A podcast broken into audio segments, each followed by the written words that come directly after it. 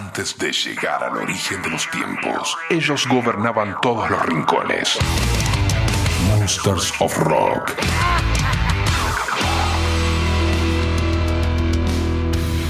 Muy buenas amigos, amigas, ¿cómo están? Bienvenidos a este nuevo capítulo del Monsters of Rock en este formato podcast. Saben que todos los capítulos siempre los subimos a fmrockandpop.com, que es la página de la radio para que le den play cuantas veces y como quieran. Rock and Pop. Ya se confirmó que Joe Satriani va a estar acompañando a los miembros de Van Halen, a Sammy Hagar, a Michael Anthony en la gira homenaje a Van Halen, también con Jason Bonham en la batería, el hijo del Bonzo. Bueno, ¿cómo va a tocar Satriani? Esa es la pregunta que le hicieron en una nota con respecto al sonido. Él básicamente, entre muchas comillas, va a tener que reemplazar de algún modo a Eddie. Dice, voy a intentar acercarme al sonido a cada una de las diferentes épocas, principalmente lo voy a hacer por mí. Me va a ayudar a entrar en el estado de ánimo para tocar los temas de la forma en que él lo hizo. Él las tocaba de una manera en el álbum y después cada noche las tocaba en vivo y por lo que sé las cambiaba cada noche. Simplemente no podía contenerse, no lo podía aguantar. Eso era lo hermoso de su entusiasmo por tocar la guitarra y ser músico. No paraba de reinventar las piezas y los acordes, cómo los adornaba y cómo hacía los solos en vivo. Es muy interesante, hay un periodo en el que empieza con un viejo cabezal Marshall, después avanza hasta finales de los 80, complicándose cada vez más con estos cabezales Marshall. Después, en un momento, cambia a un soldano y empieza a trabajar con Pibi y sigue avanzando. Y entonces empieza la nueva era del EBH 5153, o sea, el Eddie Van Halen 5153. Para un guitarrista se trata de un conjunto de cambios que te permite diferentes maneras de hacer las cosas. Y una no funciona con la otra. Usar uno de los amplis nuevos para representar algo del primer álbum, o sea, de la vieja época, es muy difícil. Y es difícil tocar canciones posteriores con la configuración anterior. Así que en la última semana mi idea es la configuración que estaba usando en el 86 en Live Without a Net. Todavía usaba Marshalls, pero era realmente complicado. Si alguna vez viste fotos del equipo, como usaba Eddie los amplificadores, no se limitaba a enchufarlos y subirles el volumen. Iban con atenuadores, se conectaban a bucles de efectos y sofisticados procesadores también de efectos y después a potencias. Era una configuración complicada, pero en el corazón estaba su increíble talento, tenía un hermoso tacto con la guitarra, tocaba con mucha intensidad, no quiero generalizar y decir que hacía que todo sonara bien, pero realmente él lo hacía. Te das cuenta de que aunque tengas una de sus guitarras y su configuración o su modelo, simplemente no puede ser reemplazado. Esto es lo que dice Joe Satriani sobre el gran maestro Eddie Van Halen, metiéndose en todo el lío que es tratar de sacar los sonidos de Eddie Van Halen. Monsters of Rock. Con esta formación que recién mencionábamos, se presentaron en el programa de Howard Stern con el clásico contenido de mitad entrevista, mitad show. Esta es la versión de Summer Nights con Joe Satriani en la guitarra. Summer Nights, Van Halen con Satriani en el Monsters of Rock.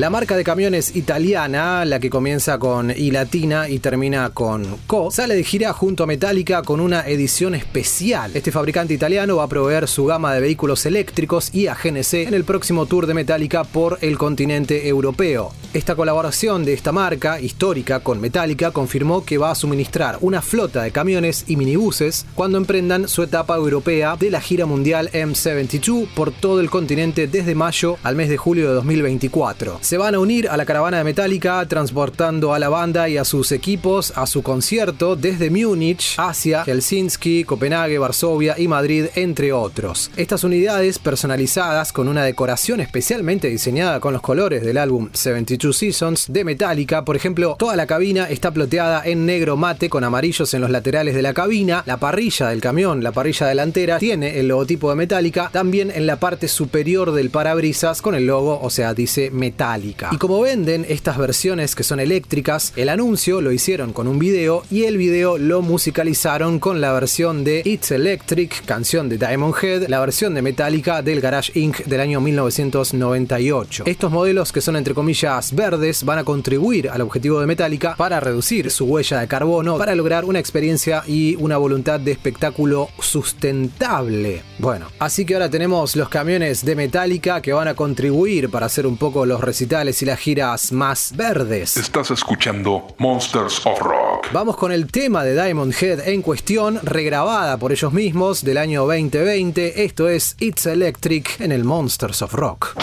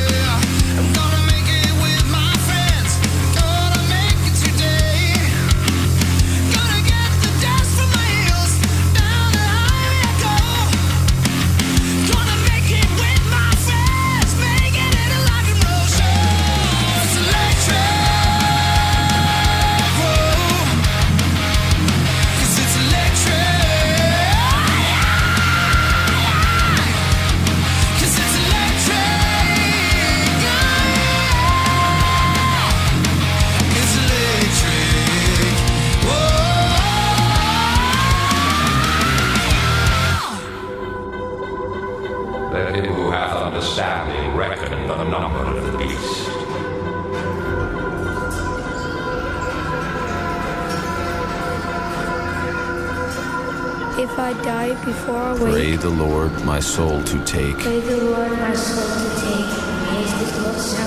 Because he knows the time is short. The time is short. Monsters of Rock.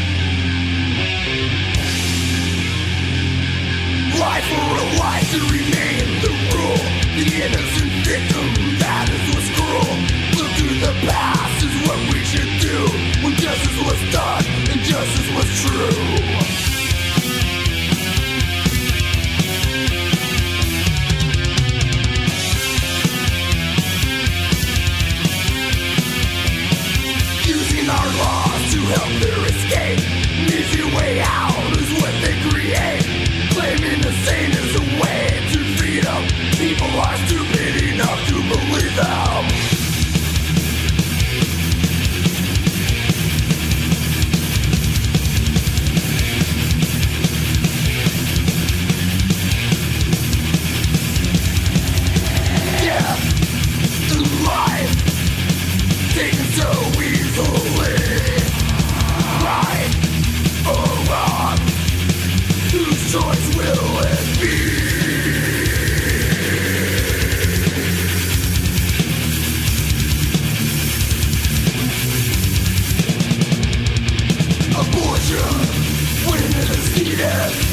future For those that deserve it The giving and taking of life will always be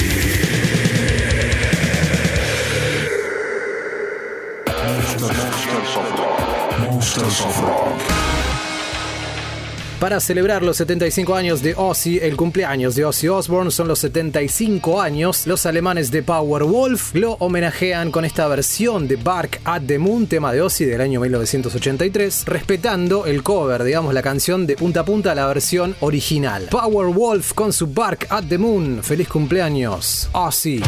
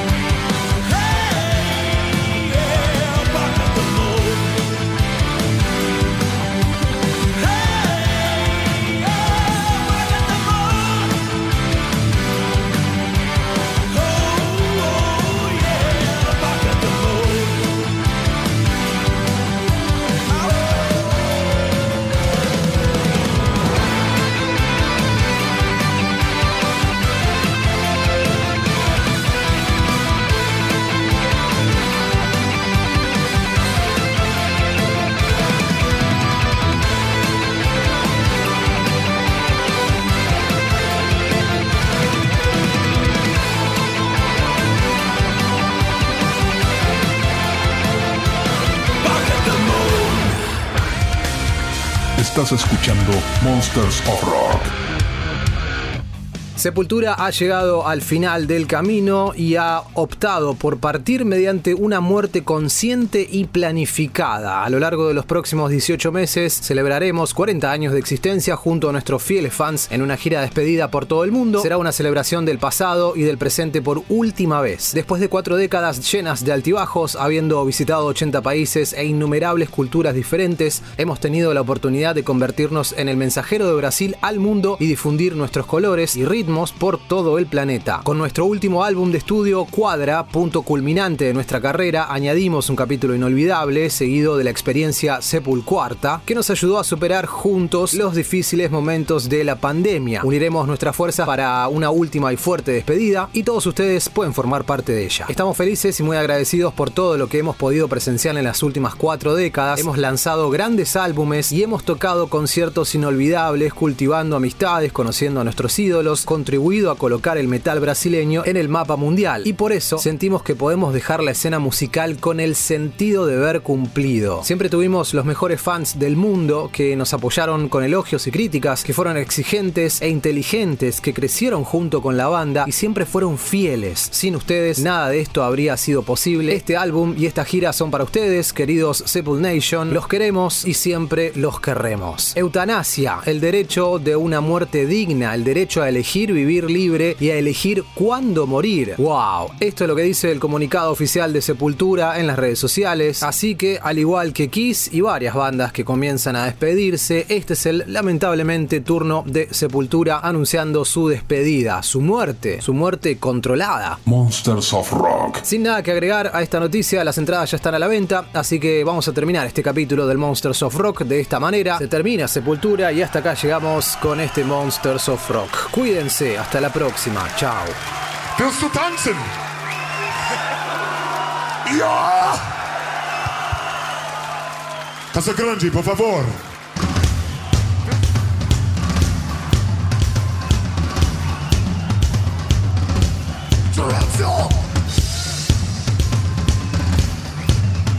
Monsters of Rock. Monsters of Rock. Rock and Pop.